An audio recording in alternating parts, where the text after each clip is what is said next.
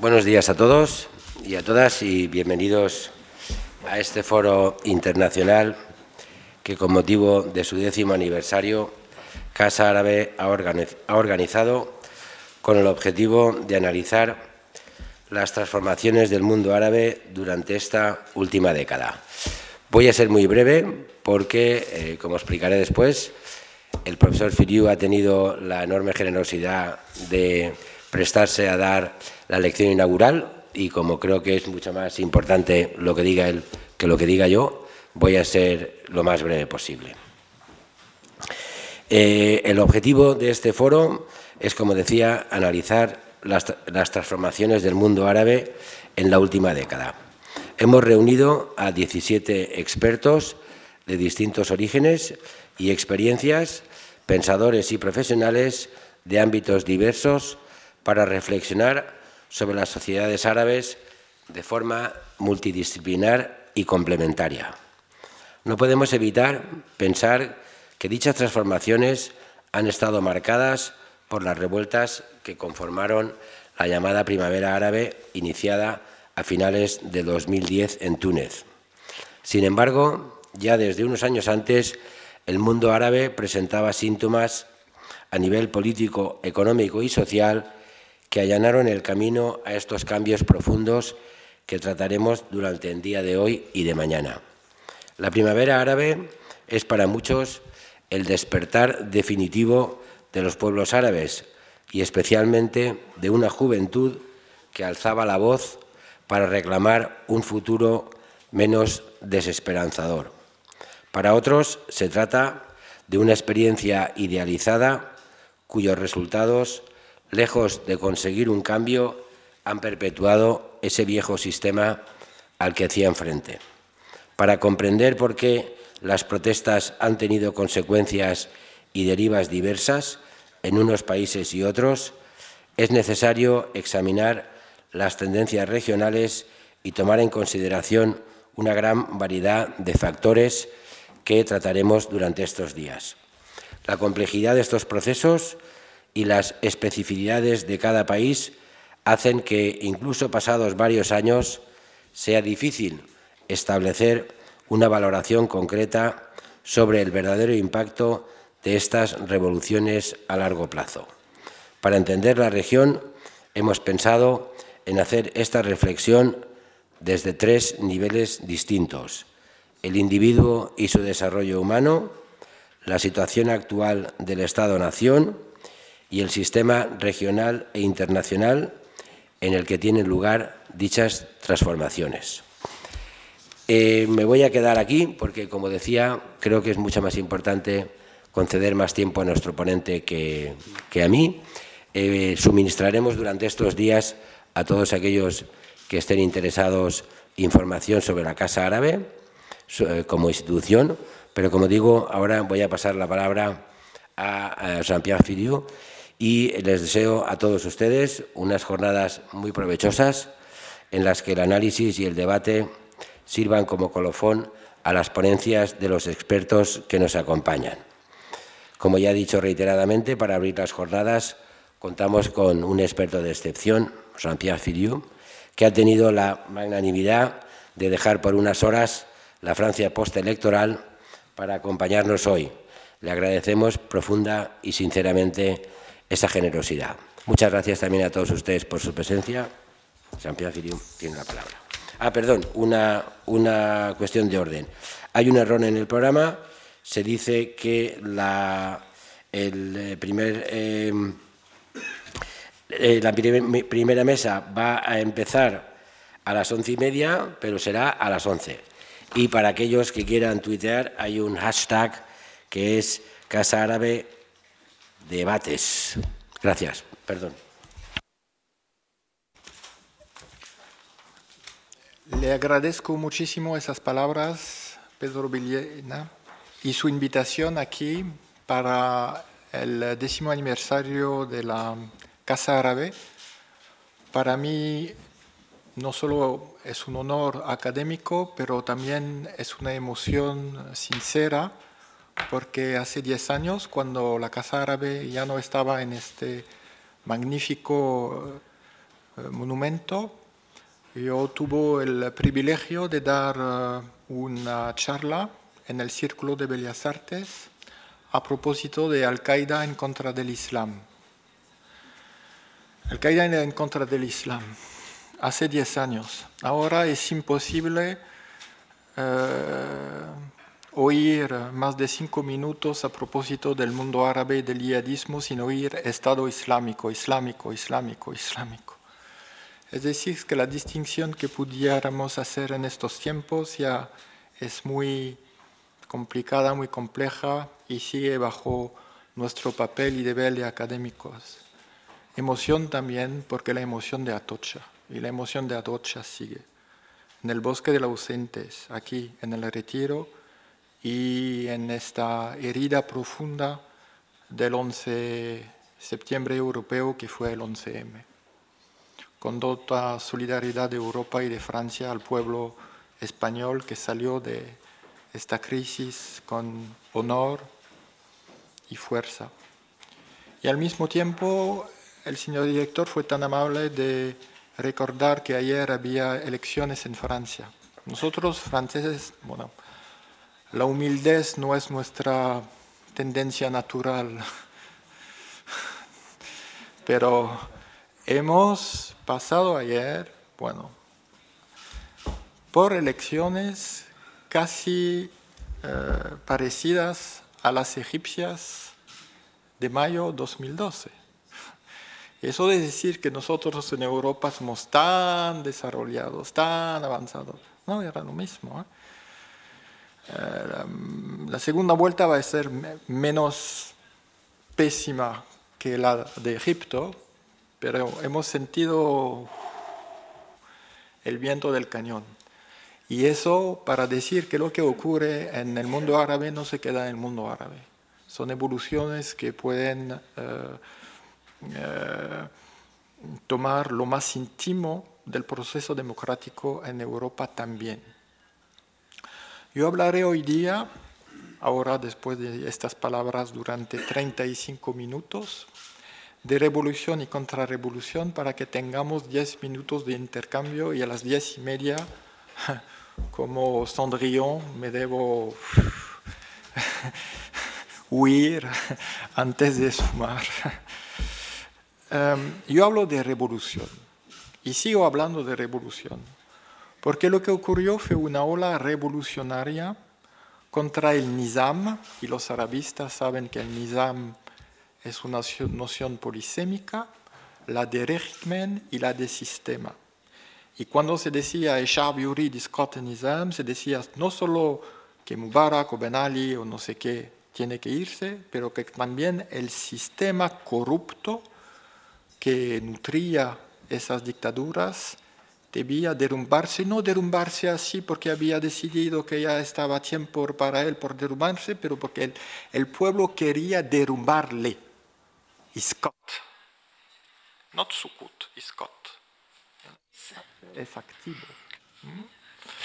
Yo nunca he pensado que hubiera revoluciones en todas partes, pero sigo pensando que es un movimiento fundamentalmente revolucionario y que lo sigue, que la dinámica principal ahora en el mundo árabe sigue revolucionaria. Hay muchas explicaciones para esa ola revolucionaria hay una negativa, hubiera podido, debido acontecer mucho antes por las contradicciones dentro de esos regímenes, estos sistemas era tan eh, eh, obscena, eh, pero hubo la intervención de 2003 de América en Irak que literalmente otorgó 5, 10 años más a todos esos regímenes fallecidos, fallados, fallados, fallidos. Fallidos, fallidos, disculpe, no fallecidos, fallecidos, ojalá fallecidos, fallidos. Pero la intervención americana, por su torpeza, su violencia, su carácter de expedición postcolonial, le dio un nuevo oxígeno para eh, sobrevivir años más bajo el tema que hoy día es eh, lo poco que se queda de política al nivel oficial en el mundo árabe, antiterrorismo. Ya no hay otra cosa, antiterrorismo. Y yo hablo así antiterrorismo con W, con Obama, con Trump y por supuesto con Putin todo el tiempo. Y hubo también el eh, nivel del, eh, del petróleo. Soy historiador. Los historiadores son muy buenos para predicar el pasado. Pero si el petróleo hubiera estado a 40 dólares en vez de 100 en 2011, ¡wow! la ola hubiera sido un tsunami.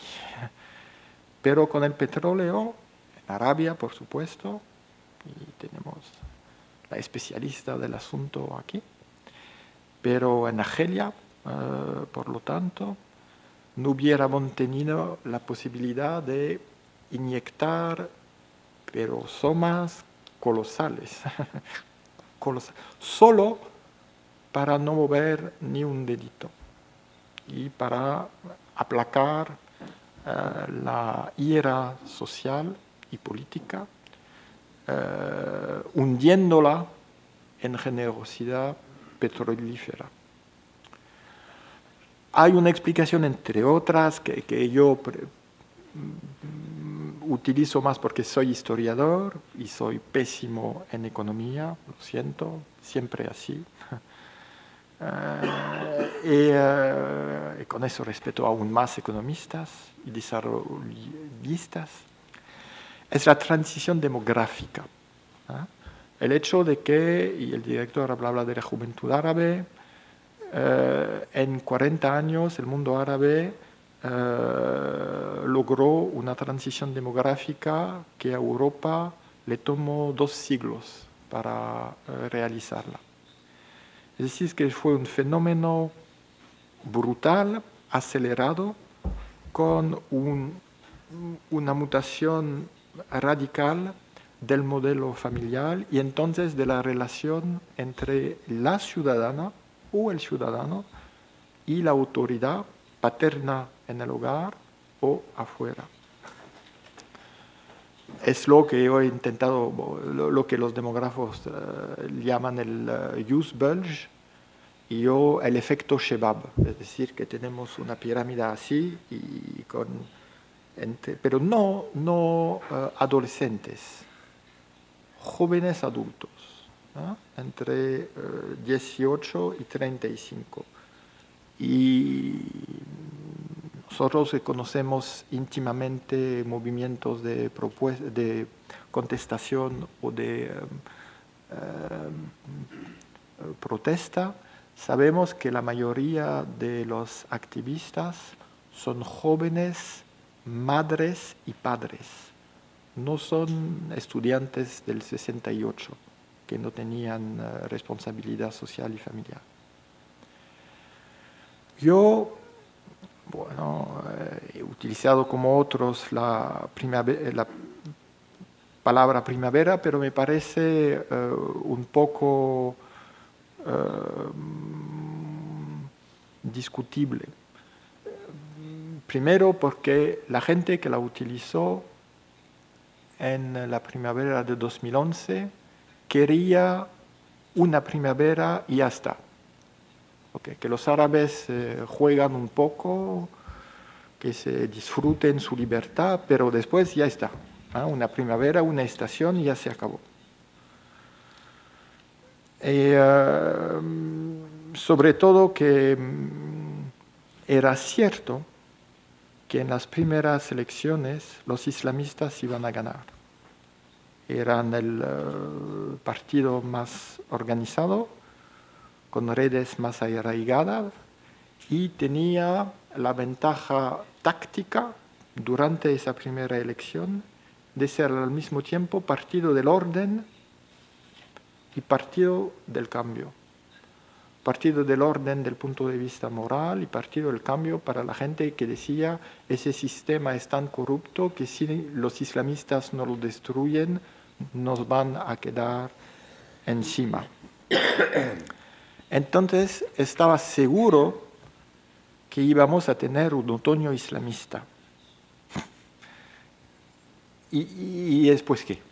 Porque después del otoño, el invierno y la primera, y historiadores están totalmente en contra de una visión cíclica de la historia, sino mejor hacer uh, tarot o adivinación. Es decir, que utilizando la palabra primavera, ya se matizaba de negativo el otoño islamista, que era inevitable. Pero lo interesante empezaba después. Y ya cuando hubo el otoño islamista, la mayoría de los europeos ya estaban convencidos de que eso había fracasado.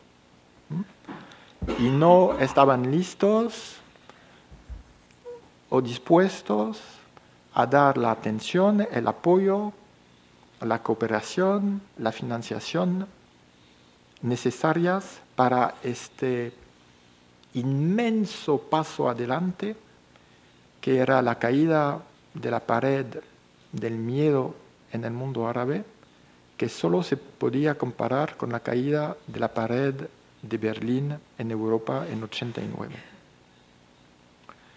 Entonces, como hemos visto, Argelia y Arabia ahogaron las protestas en petróleo antes de que Arabia y los Emiratos interfieren directamente en Bahrein para aplastar eh, la mayor eh, protesta popular del Golfo.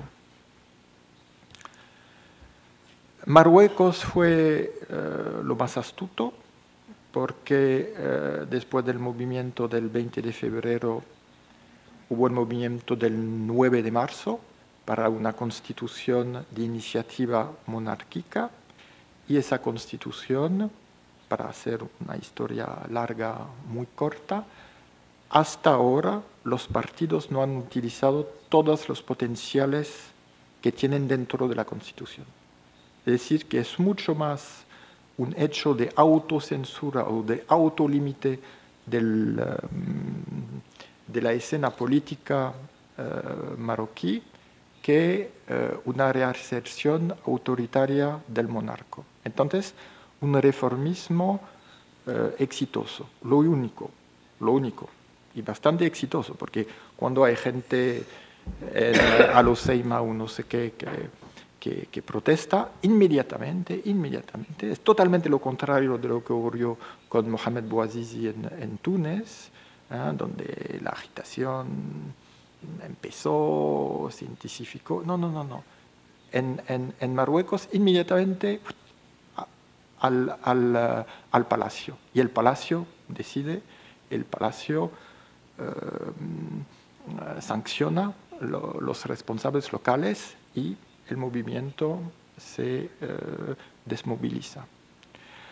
Eh, Jordania astutos, pero bueno, hace tantos tiempo en Jordania que son tan astutos para no hacer nada que no era una novedad.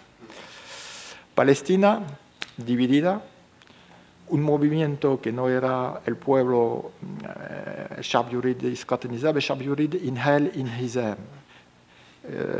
El pueblo quiere el final de la división entre Gaza y Cisjordania, pero jamás y lo tenía bien arreglado. En Líbano tienen problema que el Nizam son centenares de personas, no es un Mubarak, no es, son tantas familias, tantos intereses de tantas confesiones. Entonces intentaron hacer algo ciudadano, lo mismo en, eh, en Irak también, lo mismo en Kurdistán, lo que quiere decir que no solo era una primavera árabe, pero el carácter más difuso, difuso del poder eh, evitaba eh, que las protestas pudieran concentrarse contra una figura, la de Ben Ali, la de, eh, la de Mubarak. Entonces hubo cinco movimientos que siguen.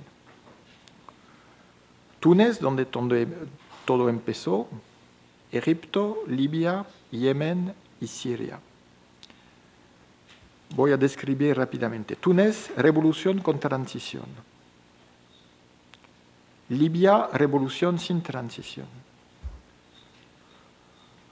Egipto, revolución golpista. Y dos veces golpista. Yemen, transición incumplida. Y Siria, contrarrevolución de liquidación.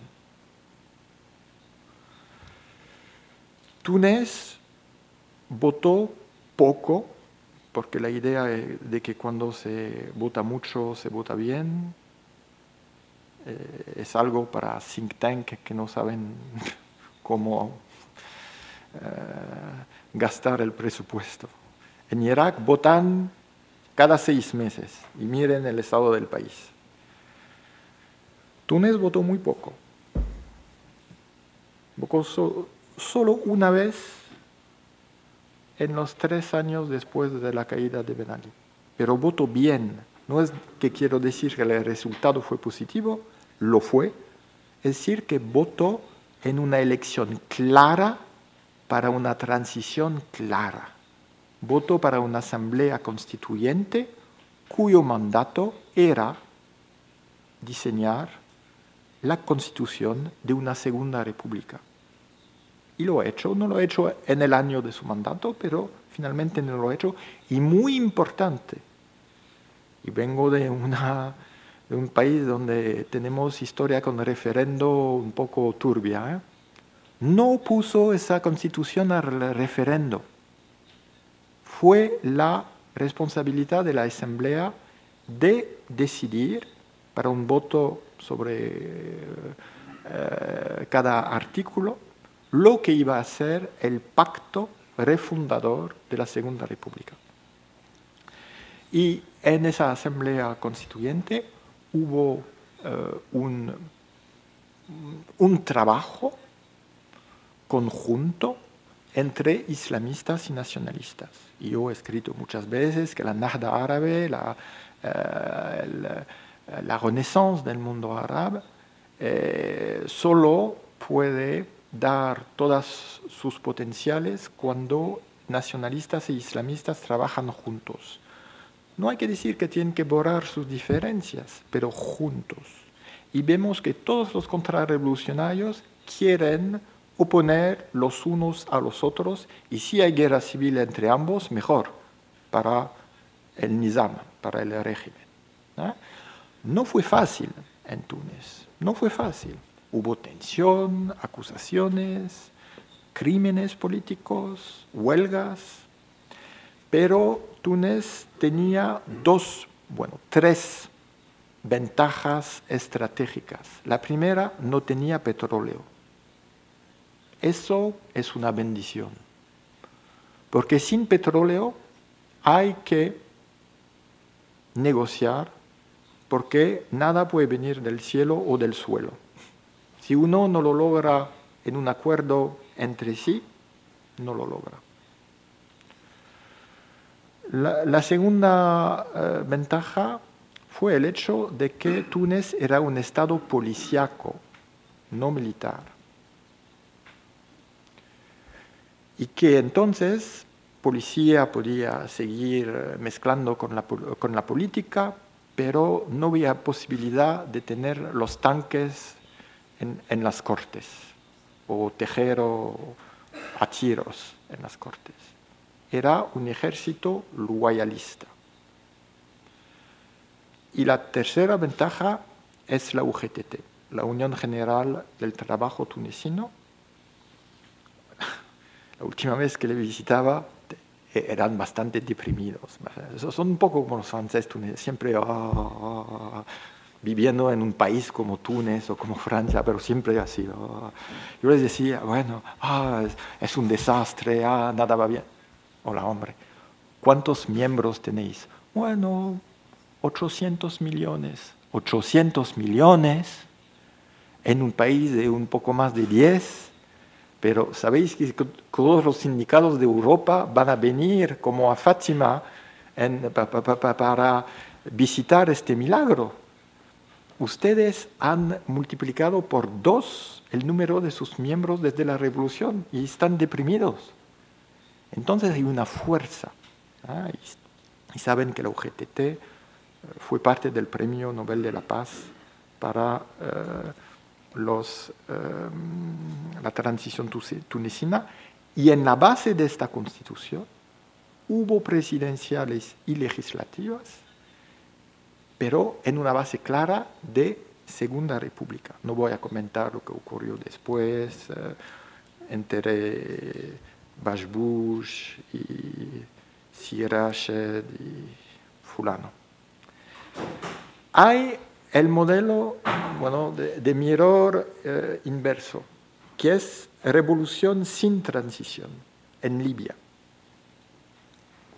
con eh, la revolución en Benghazi, el apoyo de OTAN y después la campaña de OTAN en contra del régimen, pero, pero nunca hay que olvidar que fue el pueblo libio quien se liberó. ¿Ah?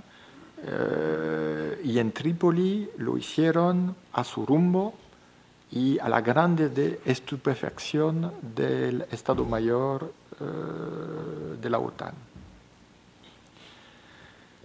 Quedaba Sirt, la cuna de Gaddafi, donde las milicias de Misrata, que eran las fuerzas más importantes del campo revolucionario, acabaron con el, eh, con el dictador y el régimen, pero de un modo eh, de vendetta, no de un modo de justicia eh, revolucionaria postdictatorial, dejando en Sirt un hueco donde los cadafistas, o de un modo general la gente que padeció de la venganza de Misrata, eh, aceptó entrar a, las milicias jihadistas de Daesh. Hubo una primera elección en junio 2012, demasiado temprano, bajo presión de la ONU, porque no hay buena transición sin elección. Eso no lo acepto. Hay muy buenas transiciones sin elecciones, pero es otro tema. Y hubo un Congreso General Nacional elegido entonces, pero que fue incapaz de establecer una institución constituyente. Entonces, bajo, bajo varias presiones, sobre todo la del general Haftar desde Tobruk, apoyado desde Cairo con mucha fuerza y eh, galvanizado por el ejemplo de Sisi en Egipto, ¿eh? que, casi lo, intentaba imitarle hasta en el body language. Eh, y hubo esa mm, una reacción, nuevas elecciones y lo peor que puede ocurrir dos legitimidades, dos parlamentos, uno en Tobruk, uno en Trípoli, en Tobruk en junio de 2014, y entonces una división del país en dos campos que no eran el este y el oeste, porque había eh, gente eh, eh, del oeste como Zintan que apoyaba a Tobruk, y no era islamista nacionalista porque no se podía decir que las milicias de Misrata eran más islamistas o menos islamistas que la de Zintan. Pero ustedes saben que la situación solo iba de mal por peor y que ahora no solo tenemos dos, sino tenemos tres gobiernos con un gobierno de unión nacional bajo el, eh, el apoyo de eh, las Naciones Unidas y en vez de ver una dinámica de adhesión a este gobierno, hemos visto más y más división sobre todo, sobre todo, porque Haftar y Egipto, y probablemente Argelia, pero de un modo más obvio, ha eh, eh, constantemente paralizado y hasta hecho sabotaje en contra de esa transición. Revolución golpista, la de los militares generales, mariscales eh, en Egipto, primero contra Mubarak para salvar el régimen en eh, febrero 2011, después en alianza con los hermanos musulmanes para aplastar a la juventud eh, revolucionaria en las calles de, de Cairo.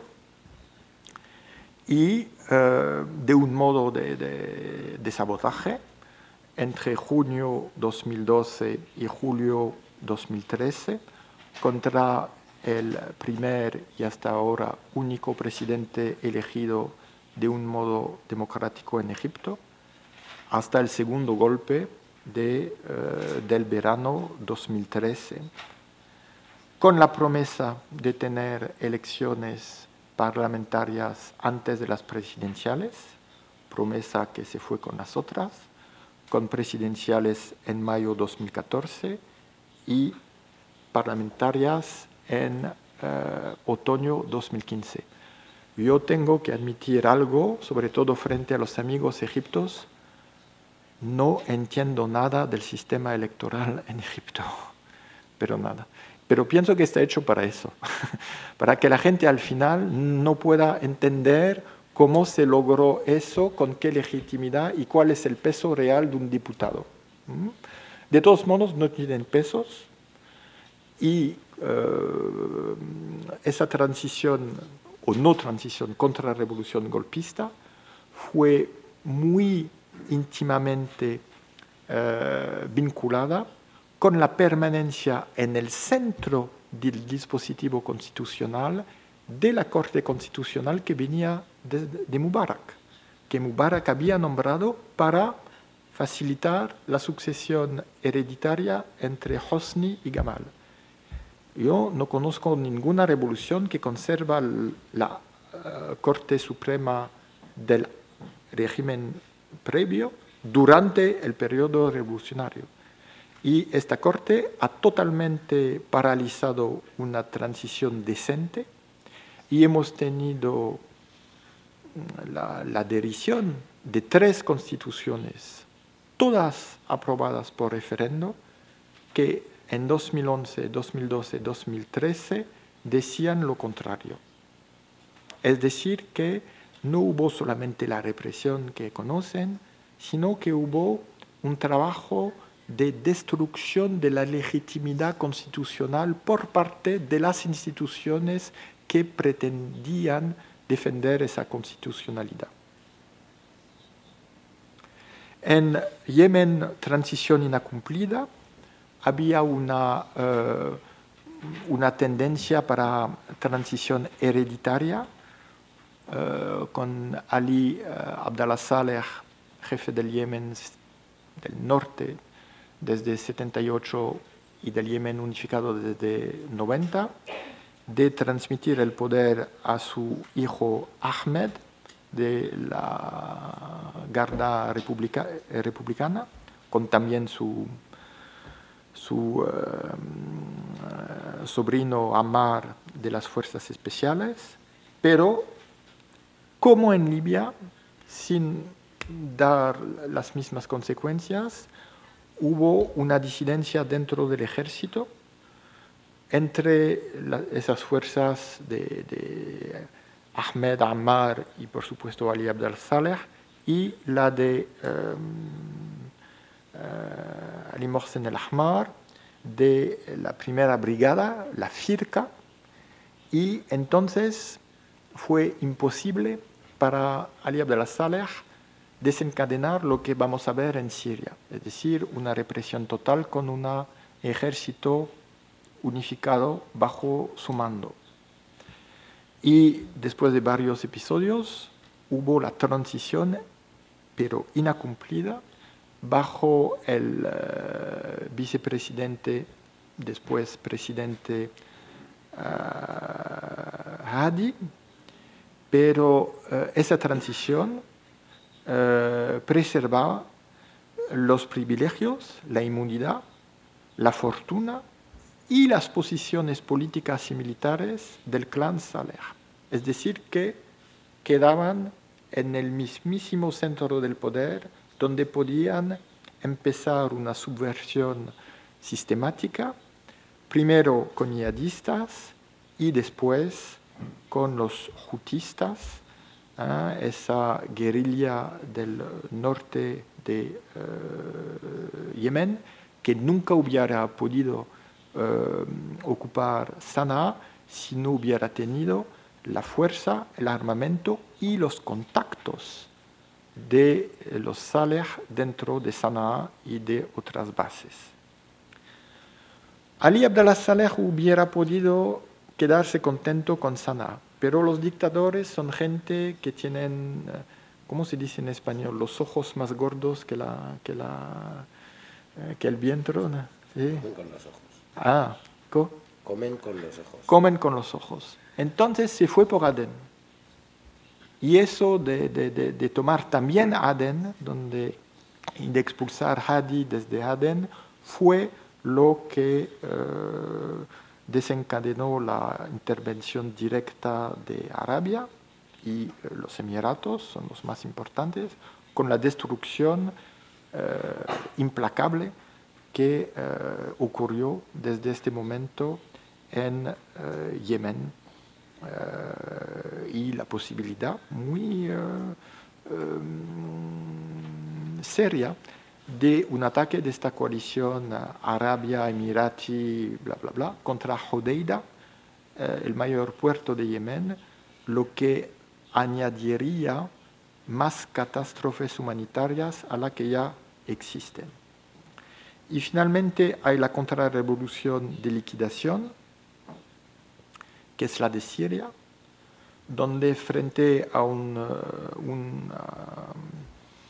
una protesta pacífica, inmediatamente el dictador la acusó de ser terrorista y uh, colaboró con yihadista que ya tenía desde mucho tiempo en su rumbo, desde el tiempo de la guerrilla en Irak, y entre ese crecimiento del yihadismo, de una parte, la provocación militarizada de otra parte, eh,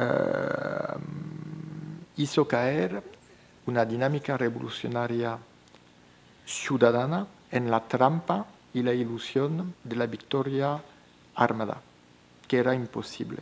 Lo, lo he escrito desde la primavera de 2012 entonces, en el verano de 2012 hay la batalla de las dos capitales, es decir, la guerrilla en eh, Damasco y Alepo. En 2003, Daesh está formalmente establecido en la ciudad de Raqqa, que ha eh, tomado de las fuerzas revolucionarias el eh, mes precedente. Y entonces hay un debate dentro de Daesh ¿Dónde vamos a establecer el eh, califato? ¿En Mosul o en Alepo? Alepo es la solución privilegiada porque es un modo de desiraquizar a Daesh, lo hacer más internacional, más abierto al reclutamiento cosmopolita, sobre todo europeo en centro asiático, y Alep significa expansión, apertura, mientras Mosul es eh, como un callejón sin salida. Pero esa posibilidad de Alepo, los revolucionarios sirios la frustraron, expulsando a Daesh de Alepo y de la provincia de Idlib en enero 2014. Por eso hubo la proclamación en Mosul después de una batalla de unos días. Pero en vez de tomar en cuenta esa derrota yihadista en Alepo, Por lo contrario, el régimen intensificó en este momento la campaña de barriles contra eh, Alepo y en un modo no solo de destruir una amenaza militarizada constituida, porque no era tan amenazante, sino de destruir una alternativa en Siria al régimen sirio. Por eso, destrucción de hospitales, panaderías o cualquier eh, escuelas no son excepciones, son parte de un plan para evitar una alternativa a Assad en su propio eh, territorio. A pesar de esas campañas, la debilidad del régimen que ya había obligado a Irán y a sus aliados de Hezbollah, Irak, Afganistán, Pakistán, intervenir directamente, eh, tenía tantos problemas que Rusia tuvo que intervenir directamente también en septiembre de 2015.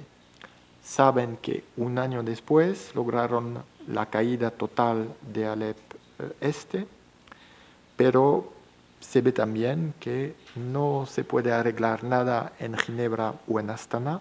Lo que eh, estoy eh, em, proponiendo desde más de tres años ya son altos de fuego locales, pero desinternacionalizados locales. Exactamente lo contrario de lo que ONU, Irán, Qatar o otros están preparando, porque los sirios de varios campos ya no pueden soportar la destrucción sistemática de su país y la ocupación de su país, ocupación que es más fuerte eh, en el campo gubernamental que en eh, las redes yihadistas.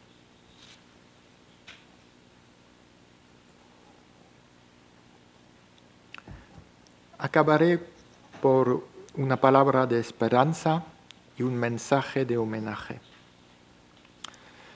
Túnez es una expulsión, es una excepción, disculpe, vulnerable y va a quedar vulnerable si queda siendo una excepción.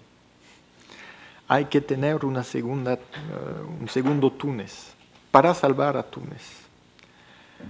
La contrarrevolución es feroz en Siria y Egipto, con eh, los regímenes en poder, y es feroz en Libia y Yemen en el marco de guerra civil. Pero se ve una eh, toma del poder de los servicios de represión, los mujabarat, que no son fuerzas de seguridad, son fuerzas de inseguridad en toda la región, mucho más.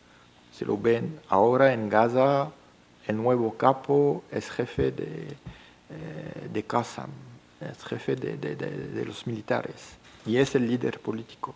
Esa militarización, mujabaratización, es consecuencia de una contrarrevolución fe, feroz al nivel regional. Pero al mismo tiempo, esos regímenes eh, no eh, solo eh, desarrollan un fracaso histórico.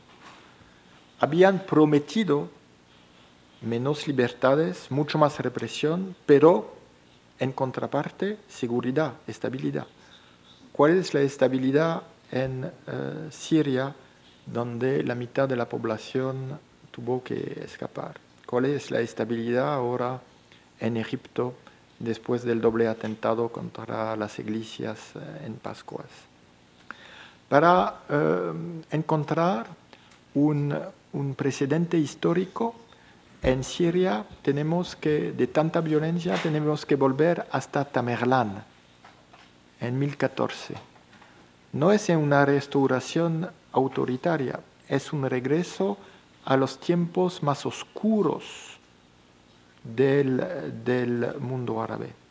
Para volver a un nivel comparable de violencia en Egipto, hay que volver a Bonaparte y los famosos mamelucos bien conocidos aquí en Madrid.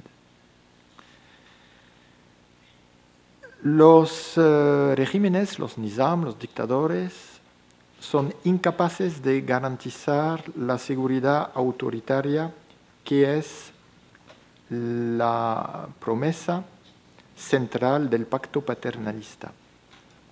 Mientras eso, el desafío social y generacional queda abierto con una generación de ex-revolucionarios, post-revolucionarios o revolucionarios que sí han sobrevivido, han aprendido muchísimo.